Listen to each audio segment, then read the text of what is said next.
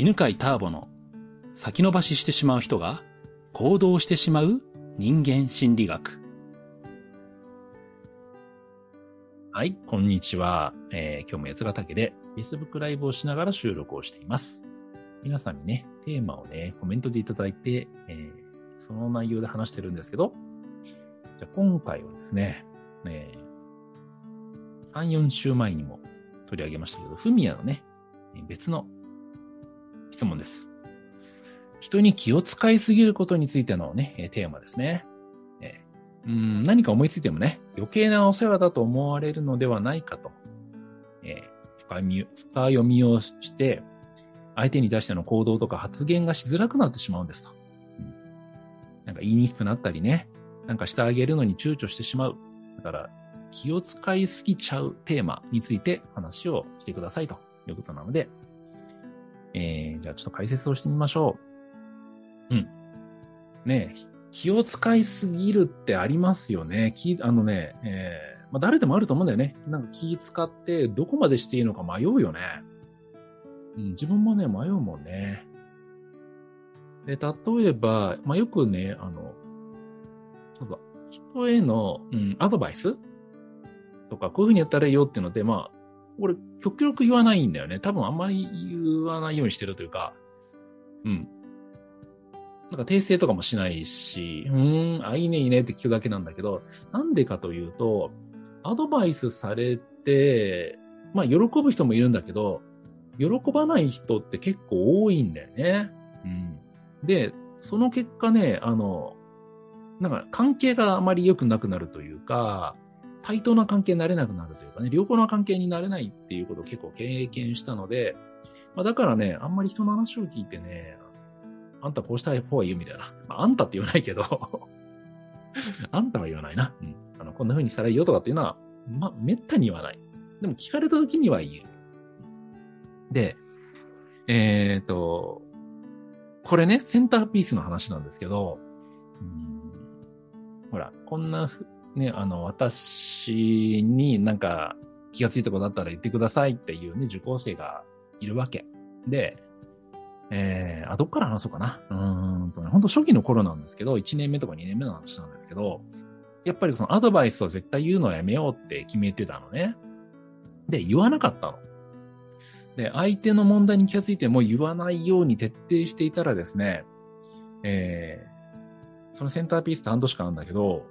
だんだん出席率が下がってきて、まあ、そもそも少人数でやってたんだけどね、うんと、10人でやってたんだけど、最終回6人しかいなくなっちゃったのね。だから4人来なくなっちゃったわけ。うん。で、もうなんかこんな人数減っちゃうんだったら、なんかやりたくないなと思ったの。ねもう、もう本当やりたくないと思って、6回目が終わった時にですね、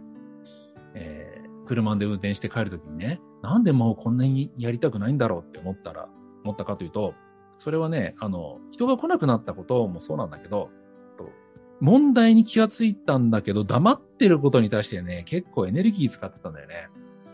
あーこの人自分責めしてんな、自分責めがこの悩みの核心なんだけど、そこは言わないでね、ああ、そうなんだ、そうなんだってただ聞いてたわけ。で、その、だから気がついても言わないことがストレスだったんだよね。で、その、こんなに我慢して、思いついたことを言わないようにしていたのに、最終回で人数がね、えーうん、4人も来なくなるって、40%来なくなるってどういうことなんだと。もう嫌だっていうふうに思って開催しないってなってたわけ。で、ということは、あ、自分はね、なんか問題に気がついたら言いたいんだなと思って、で、じゃあ次からは、もう言ってみようと思ったんだけど、いや待てよ、やっぱり言うとな嫌がられるしなと思って、どうしたらいいんだろうなと思って、で、あ、いいアイデア思いついたってね、あの、運転しながらね、出てきたアイデアっていうのが、最初に確認をしようと思ったわけ。だから、あの、人の話を聞いてるとね、えー受講生の話を聞いてると、あ、ここは問題点なのになとかね、こういうふうにしたらうまくいくのになって気がつくことがありますと。それを思いついたときにね、あの、伝えてほしいかどうか、えー一人ずつにね、えー聞かせてくださいと。で、伝えてくださいっていう人には言うし、ああの、言わなくていいですっていう人には言いませんから、って言って、一人ずつ言ってもらったの。うんで、そうしたらね、あの、そこにいたね、10名くらいがね、全員言ってほしいってなったわけ。で、あ、みんなそんな言ってほしいんだと思って。で、じゃあ、思いついたら言うねっつって。で、言う、言ってほしいどころかね、あの、もう特上で言ってほしいとか言って。って言うから、あの、あ、じゃあわかりました。もうガンガン言いますわ。って言って、あの、とにかく人がね、なんか言ったらば、あ、それね、そういうかん、裏にこういう考え方があって、だからそういう考え方になってたよって。その考え方っていうのは将来こういう問題を生むから、こういうふうに書いた方がいいよとかっていうのを、もうバンバン言ったんですよ。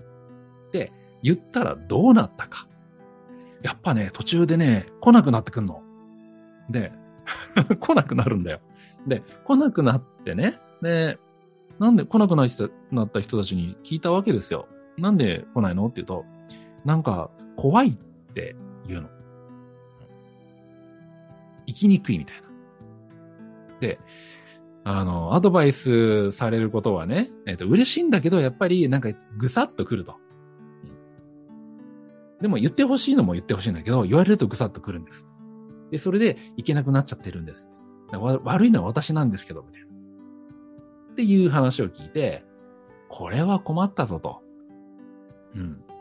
みんな、だからね、頭ではどんどんアドバイスを言ってほしいと思ってるわけ。成長したいから。でも、心はどう思ってるかというと、アドバイスじゃなくて、褒めてほしいと思ってるんだよね、みんなね。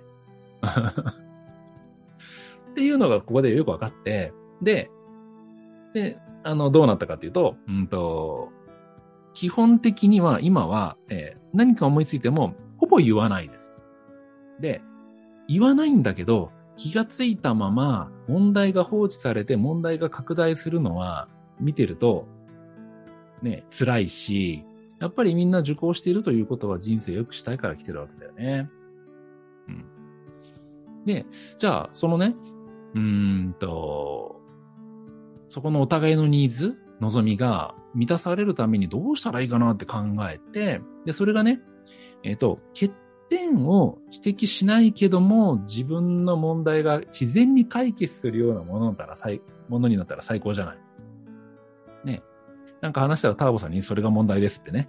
言われるの見づらい。うん。でも人生良くしたいと。だから、ターボさんが指摘しなくても、センターピースを受講していれば、自然と問題が解消されるような、ね。えー、しかもなんか、ね、嫌な気持ちで解消されるんじゃなくて、嬉しい気持ちの中で解消されたら最高だよねって。っていうのが一番最高な状態をイメージして、じゃあそのためにはどうしたらいいかなっていうのをずっとね、研究してきたんだよね。うん。で、まあちょっとこっからはちょっとマニアックな話になるんですけど、えっ、と、問題の考え方ってなんで生まれるかっていうとね、それってね、自分なりのね、問題解決をしてきたね、歴史があるんですよ。例えば、えー、親に怒られてね、自尊心が傷つくでしょ？ね、そうすると、その傷ついた、ね、えー、自尊心を自分でどうにかしたいから、だから例えば、えー、なんだろうな、人から評価されるようなことはやらなくなったりとかするわけ。人から評価されることをやらなければ、人に評価されずに、えー、傷つかないから。ところが、人に評価されるようなことをやらないっていうことは、社会活動をしない、仕事をしないってことなんだよね。で、そこでね、えー、生きていくためには、やっぱり評価が必要になるって。うん、でも、評価されるのは嫌だっていうところで苦しんでしまう。じゃあ、それの問題どう解決したらいいかというと、問題の核心はどこにあるかというと、自尊心が傷ついたっていうところが問題なわけ。そこがね、じゃあ自尊心が回復するような、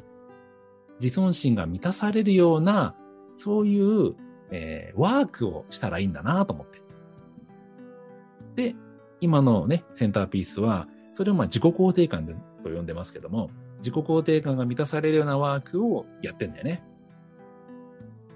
から多分ね、あの、ターボさんから、君それね、あなたはこれが問題ですよって、まあ言われたことないと思うわけ。で、なんで言わないかというと、言わなくても、受講してってもらえれば、自然と、その人のその問題とか欠点が埋まってくるから。